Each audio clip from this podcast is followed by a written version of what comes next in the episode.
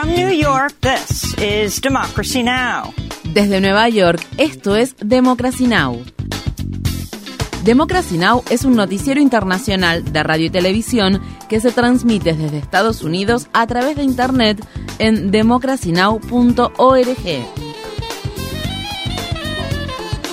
Welcome to Democracy Now!, democracynow.org. Bienvenidos a Democracy Now! en español democracynow.org barra es, el informativo de Guerra y Paz con Amy Goodman.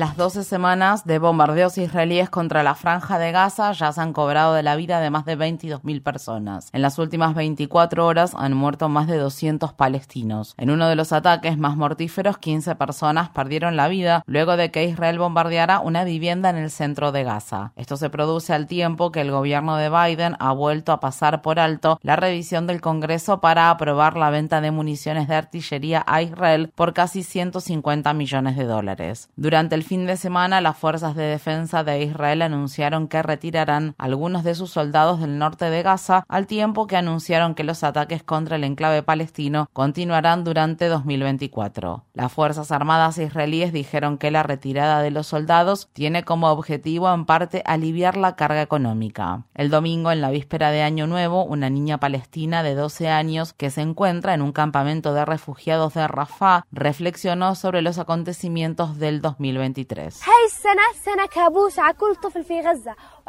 Este año ha sido una pesadilla para todos los niños y niñas de Gaza, para todos los hombres y mujeres, para todos los hombres y mujeres de edad avanzada de Gaza.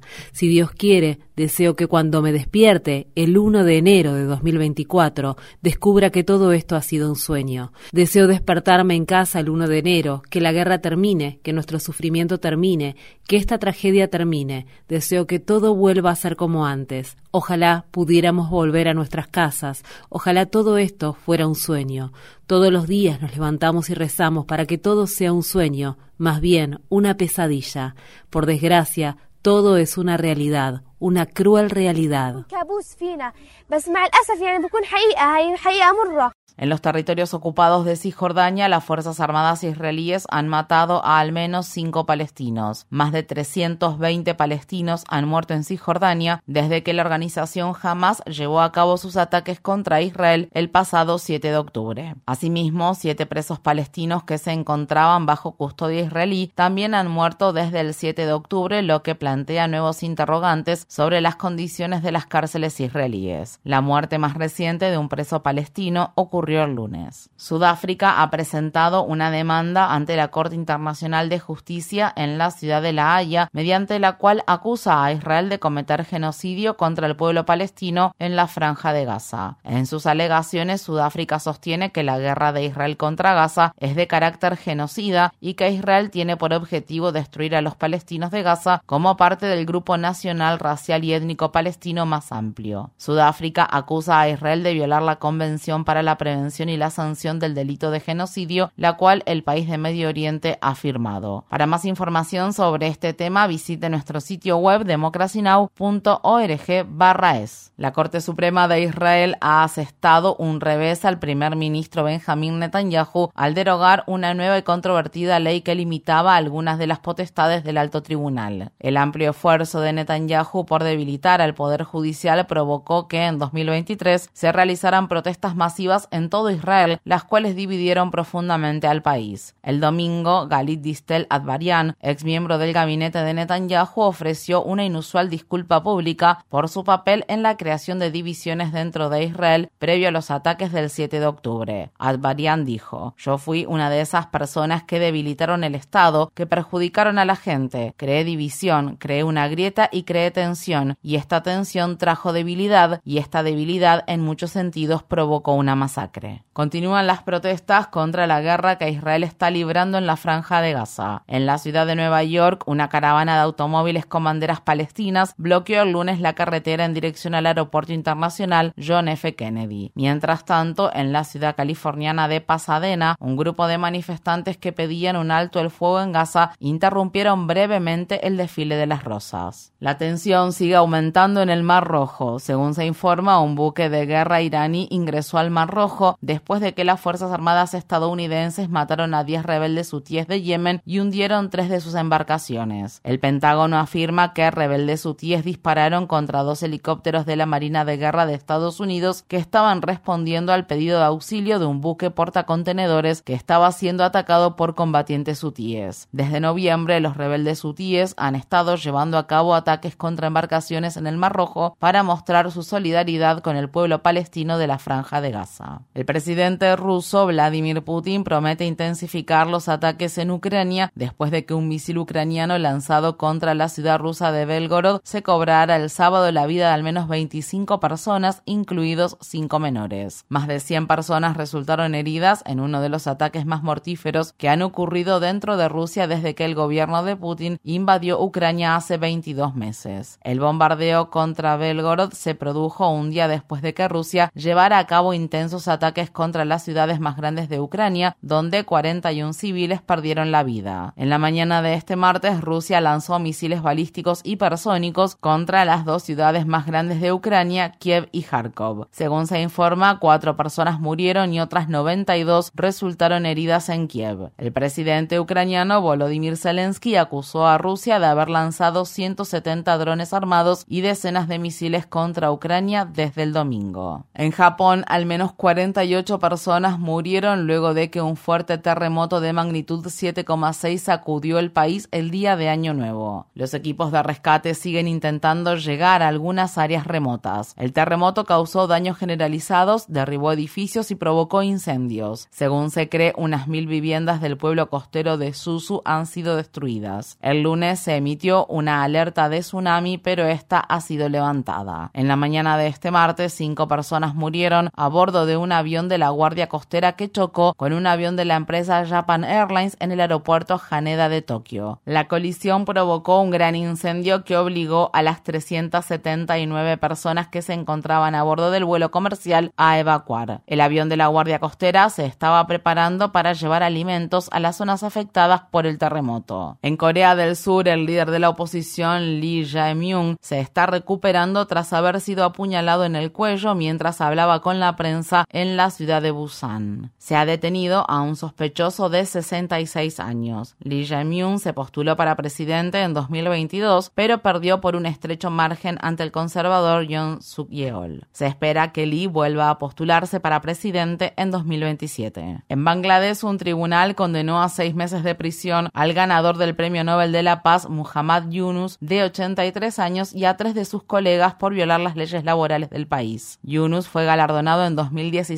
con el Premio Nobel de la Paz por el desarrollo de un sistema de microcréditos que ofrece pequeños préstamos a los pobres. Asimismo, Yunus ha sido un crítico fehaciente de la primera ministra de Bangladesh, Hasina Sheikh. La exsecretaria general de Amnistía Internacional, Irene Khan, calificó el fallo condenatorio de parodia de la justicia. Sin embargo, Yunus fue puesto en libertad bajo fianza durante el proceso de apelación. En la República Democrática del Congo, el presidente Félix Tshisekedi ha sido declarado vencedor de las recientes elecciones presidenciales del país. Sin embargo, los candidatos de la oposición se niegan a aceptar su victoria. La Comisión Electoral de la República Democrática del Congo dijo que Tshisekedi obtuvo el 73% de los votos, por lo que derrotó fácilmente a sus 18 contrincantes. El domingo, nueve candidatos de la oposición firmaron una declaración conjunta en la que rechazaban los resultados y exigían que se celebren nuevas elecciones.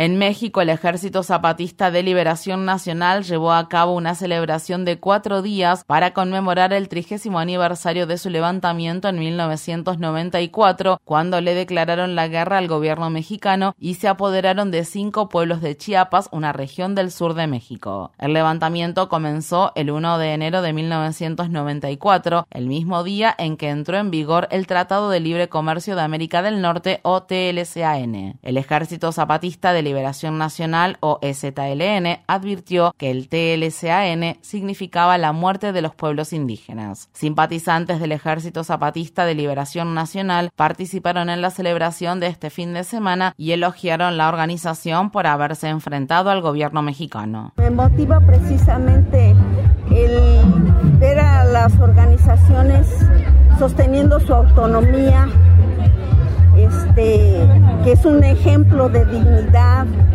fueron los únicos que se atrevieron a levantar la voz y decir basta, de ya basta, contra el olvido, contra el rezago, contra la muerte, la discriminación. En Estados Unidos, aproximadamente 10 millones de trabajadores con salarios bajos recibieron aumentos el 1 de enero, día en el que el salario mínimo aumentó en 22 estados del país. El mayor aumento se produjo en Hawái, donde el salario mínimo pasó de 12 a 14 dólares la hora. En el estado de Washington, el salario mínimo aumentó a 16,28 dólares, por lo que es el más alto de todos los estados. Por su parte, el salario mínimo federal sigue siendo de 7,25 dólares la hora, monto que fue establecido hace 15 años. Asimismo, varias leyes estatales nuevas entraron en vigor el 1 de enero. En los estados de Luisiana y Idaho han entrado en vigor nuevas leyes que prohíben la atención médica relacionada con la afirmación de género para personas transgénero menores de edad. Sin embargo, varios estados están rechazando la ola de leyes que atentan contra la comunidad trans. En el estado de Maryland entró en vigencia la ley de equidad sanitaria trans que garantiza que el programa público Público de Salud Medicaid de dicho estado cubra los servicios médicos de afirmación de género. En el estado de California, una nueva ley estatal ofrece nuevas protecciones legales para las personas que viajan a dicho estado para practicarse un aborto y recibir atención médica relacionada con la afirmación de género. En otras noticias del ámbito de la salud, el precio de la insulina ha bajado para millones de estadounidenses. A partir del 1 de enero, tres de los principales fabricantes de insulina del país han limitado los copagos de insulina a 35 dólares al mes. En Nueva York, Yusef Salam, uno de los cinco del Central Park que fueron exonerados, ha prestado juramento para ocupar un puesto en el Consejo Municipal de la ciudad en representación del barrio de Harlem. Salam fue uno de los cinco adolescentes negros y latinos que fueron injustamente condenados por la golpiza y violación de una mujer blanca en 1989. En ese momento, Donald Trump pidió su ejecución. Salam pasó siete años en la cárcel antes de ser exonerado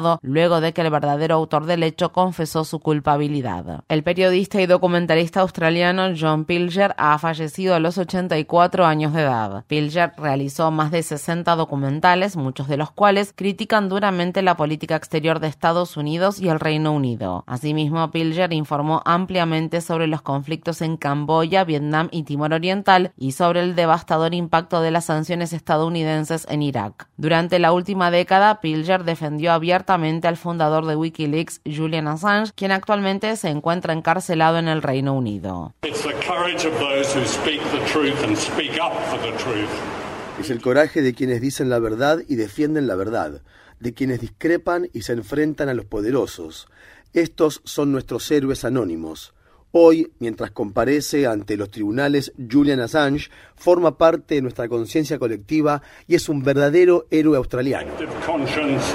and a true Australian hero. Visite democracynow.org barra es para ver el especial sobre Julian Assange que emitimos el 1 de enero. El doctor Sidney Wolf, un veterano activista por los derechos de los consumidores, ha fallecido a la edad de 86 años. En 1971, Wolf ayudó a fundar junto con Ralph Nader el Health Research Group, una rama de la Organización de Defensa de los Derechos del Consumidor Public Citizen. El doctor Wolf pasó décadas luchando contra la industria farmacéutica y la Administración de Alimentos y Medicamentos y se le atribuye el haber ayudado a eliminar del mercado 28 medicamentos peligrosos. En un comunicado, Ralph Nader dijo que millones de personas se beneficiaron del trabajo de Wolf. El doctor Sidney Wolf mantuvo por última vez una entrevista con Democracy Now! en 2017. 50 years ago, for the first time ever, this country decided that 50 años atrás, por primera vez en la historia, este país decidió que la atención médica era un derecho para dos grupos de personas, las personas de edad avanzada y los más pobres. Y todos esperábamos que poco después ocurriera algo que permitiera ampliar la cobertura médica a más gente, además de esos dos grupos vulnerables de personas. Y lo único que ha ocurrido en 50 años es la Ley de Protección al Paciente y Cuidado de Salud Asequible del presidente Obama, que incorporó a unos 20 millones de personas más al sistema de salud e incluyó disposiciones importantes como no discriminar a las personas en función de enfermedades preexistentes. Por lo tanto, querer derogar la ley de protección al paciente y cuidado de salud asequible y empezar a erosionar los programas públicos de salud Medicare y Medicaid que tienen 51 años de antigüedad es cruel, no es apasionado y no es coherente con el principio ético de los profesionales de salud. De, en primer lugar, no hacer daño.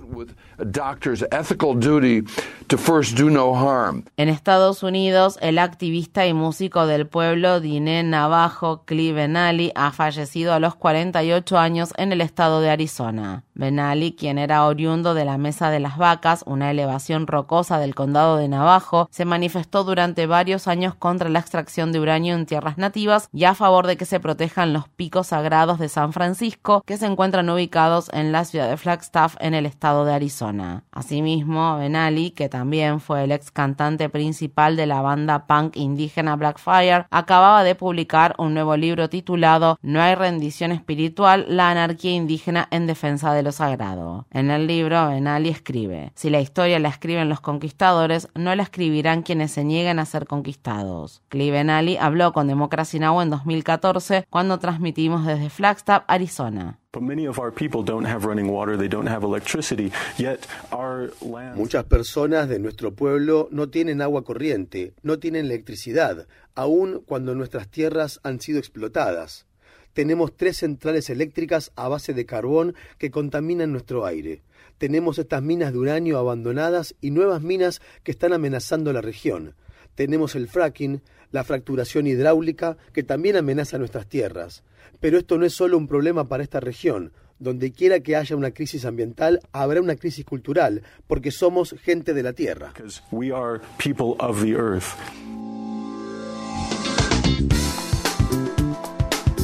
Infórmate bien.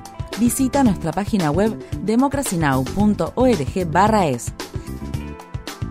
Síguenos por las redes sociales de Facebook, Twitter, YouTube y SoundCloud por Democracy Now! es.